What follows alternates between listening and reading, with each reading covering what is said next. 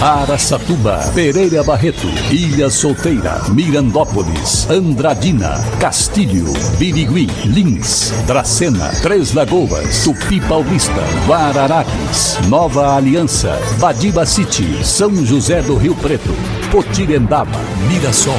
Azevedo Auditoria Soluções Empresariais apresenta SRC Notícia. A informação para mais de 3 milhões e meio de ouvintes. Apresentação Marcelo Rocha. Na última semana, Andradina recebeu um lote de 2.500 placas fotovoltaicas que vão transformar todos os prédios e escolas ligadas à Secretaria da Educação de Andradina totalmente autossuficientes em energia elétrica. Muito bom, hein? As placas foram recebidas pela Secretaria de Educação e pela secretária Estela Goda e também pelo subsecretário-geral do Pila, que garantiram ser o primeiro passo para a inclusão da matriz energética fotovoltaica na vida dos andradinenses. A educação será o primeiro setor a receber a nova matriz energética, mas faz parte dos planos do prefeito Mário Celso Lopes tornar toda a demanda municipal de energia de qualquer serviço público, incluindo a iluminação de postes, 100% autossuficientes. O investimento dos prédios da educação será de aproximadamente 4 milhões de reais. A aposta do prefeito é que o município economize cerca de 3 milhões e meio de reais por ano da compra de energia elétrica da concessionária. SRC Notícia. Notícia. As operações da hidrelétrica Tietê Paraná estão suspensas nos reservatórios das usinas de Ilha Solteira, no Rio Paraná, e Três Irmãos, no Rio Tietê desde o dia 31 de agosto do ano passado. Desde o dia 15 de setembro de 2021, os dois reservatórios chegaram ao volume útil de 0%. Em toda a longa história das duas usinas, isso só ocorreu na crise hídrica de 2014 e 2015. No mesmo dia, Ilha Solteira estava no nível de 322 metros, mesmo nível de Três Irmãos. Com esse volume, além da navegação, outras atividades ficaram comprometidas, como a piscicultura, irrigação e até mesmo o abastecimento humano. Agora, aos poucos, a situação começa a melhorar e o nível dos reservatórios está subindo. A expectativa é de que em maio a hidrovia possa voltar a operar, mesmo que ainda não em toda sua plenitude com o volume de chuvas nas cabeceiras dos principais rios formadores da bacia do Rio Paraná, começa o processo de recuperação. Potirindaba, na região de São José do Rio Preto. Sua formação teve início no ano de 1905, com distribuição das terras entre os herdeiros de João Antônio de Sequeira. Em 1919, foi criado o Distrito de Paz, com o nome de Potirendaba, pertencente ao município de Rio Preto. E em 1925, Potirendaba foi elevado a município e hoje possui uma população com mais de 16 mil habitantes. Potirendaba, também presente no SRC Notícias. E a Prefeitura de Mirassol iniciou a vacinação de crianças de 8 a 11 anos, sem comorbidades, com a dose pediátrica contra a Covid-19 na última sexta-feira. O imunizante disponível é a Coronavac, liberado pela Anvisa. Também continuarão sendo vacinadas as crianças de 5 a 7 com comorbidades e deficiência permanente. O atendimento ocorre exclusivamente no Centro de Saúde, também conhecido como Postão, das 8 horas da manhã até às 7 horas da noite. Desde ontem, a Secretaria de Saúde de Mirassol incluiu também a vacinação do grupo de 5 a 7 anos de idade sem comorbidades. Para receber a dose, a criança deverá estar acompanhada dos pais ou de um responsável e levar o cartão de vacina, documento com foto, CPF e comprovante de residência. Se a criança tiver comorbidades ou deficiência permanente, é preciso de uma cópia do laudo médico.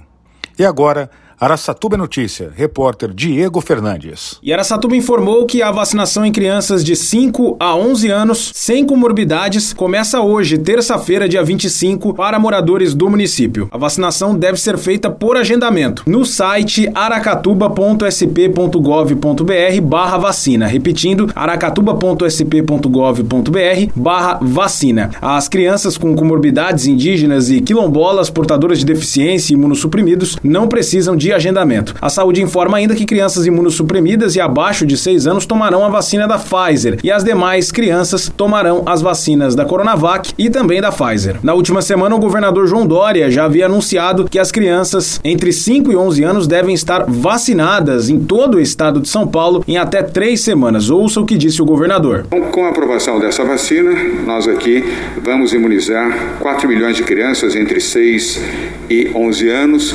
São Paulo se preparou parou, nós compramos 4 milhões e meio de uh, seringas, 4 milhões e meio de agulhas e fizemos um treinamento remoto uh, da nossa equipe, do PEI, do Programa Estadual de Imunização, junto com as prefeituras municipais, para garantir uma vacinação segura e rápida para as crianças nesses 5.500 pontos de dose em São Paulo. Também vacinaremos crianças com comorbidade, com deficiências, crianças indígenas e quilombolas que já estão sendo vacinadas e que terão agora mais velocidade nessa vacinação com a disponibilidade da Coronavac aprovada pela Anvisa. É importante salientar também que as crianças de 5 anos vão tomar o imunizante da Pfizer de acordo com a autorização da Anvisa. E as demais crianças de 6 a 11 anos poderão uh, receber a vacina Coronavac essa que foi autorizada hoje pela Agência Nacional de Vigilância Sanitária. No total geral, serão vacinadas 4 milhões e 300 mil crianças no estado de São Paulo, precisamente nessa faixa de 5 a 11 anos, em três semanas. Capacidade vacinal do Sistema Público de Saúde em São Paulo é de 250 mil crianças vacinadas por dia nessa faixa etária. Em Aracatuba, vacinação de crianças de 5 a 11 anos, sem comorbidades, e vai ser de segunda a sexta-feira, das 8 da manhã ao meio-dia, nas UBSs São Vicente, o Moarama 1 e 2, Alvorada, Dona Amélia, Planalto, São José e Taveira. Também acontecerá a vacinação da 1 às 5 da tarde nas UBSs TV, Centro, Atlântico, Turrine, Maria Tereza, Águas Claras, Pedro PR, Iporã e Morada dos Nobres. É obrigatória a apresentação de documento com foto da criança e o comparecimento junto com o pai ou responsável. Diego Fernandes, SRC. A Câmara Municipal de Lins realizou na última semana a primeira sessão extraordinária do ano e aprovou todos os projetos propostos pelo Executivo Municipal. Três deles tratam-se de reajuste de salário dos servidores e um que dispõe sobre a reestruturação e também reorganização administrativa. Os servidores de Lins terão um reajuste de 12% nos salários. Antes, o prefeito João Pandolfi já havia reajustado o Vale Alimentação em mais de 50%, de 324 para 500 reais mensais.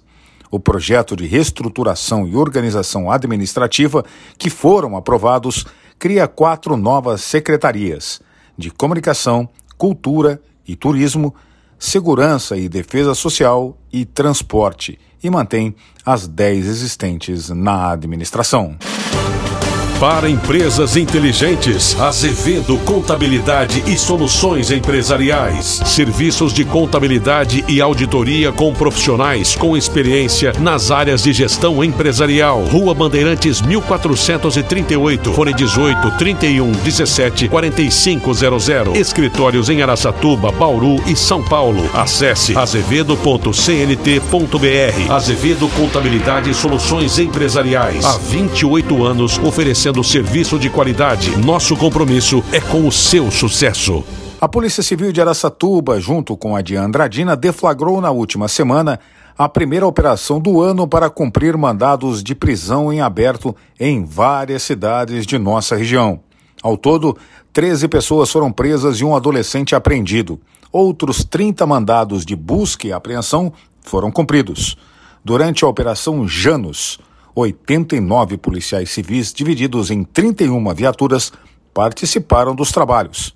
Cinco homens foram presos em flagrante, outros cinco por mandados de prisão criminal e mais dois por mandados de prisão civil. Já uma mulher foi presa por mandado criminal e um adolescente apreendido em flagrante. Todos os presos foram encaminhados para as cadeias públicas de nossa região. Com apenas quatro dias de abertura do programa especial de parcelamento incentivado, quase 800 contribuintes de Três Lagoas procuraram o setor de tributação do município para aderir ao programa e puderam realizar a regularização de crédito do município decorrente aos débitos tributários e não tributários. O programa concede descontos e também parcelamento de débitos, visando a regularização de crédito do município decorrente aos débitos tributários e não tributários. A secretária de Finanças e Receita, Soila Garcia, disse que esta é a grande oportunidade da população e os empresários treslagoenses que tiverem dificuldades em pagar os seus impostos em dia regularizarem os seus débitos junto ao fisco municipal. De acordo com o diretor de tributação Emerson Barbosa, a adesão ao programa está sendo um sucesso e, em apenas quatro dias, conseguiu atrair quase 800 pessoas que tiveram as oportunidades de regularizar as suas pendências. Para ter acesso ao benefício, o interessado poderá procurar o setor tributário, localizado na Avenida Rosário Congro, número 285, no centro de Três Lagoas, das 7 horas da manhã às 5 da tarde para verificar a sua situação e regularizá-la. A adesão encerra no mês de junho. Marcelo Rocha, SRC. Azevedo Auditoria Soluções Empresariais apresentou SRC Notícia.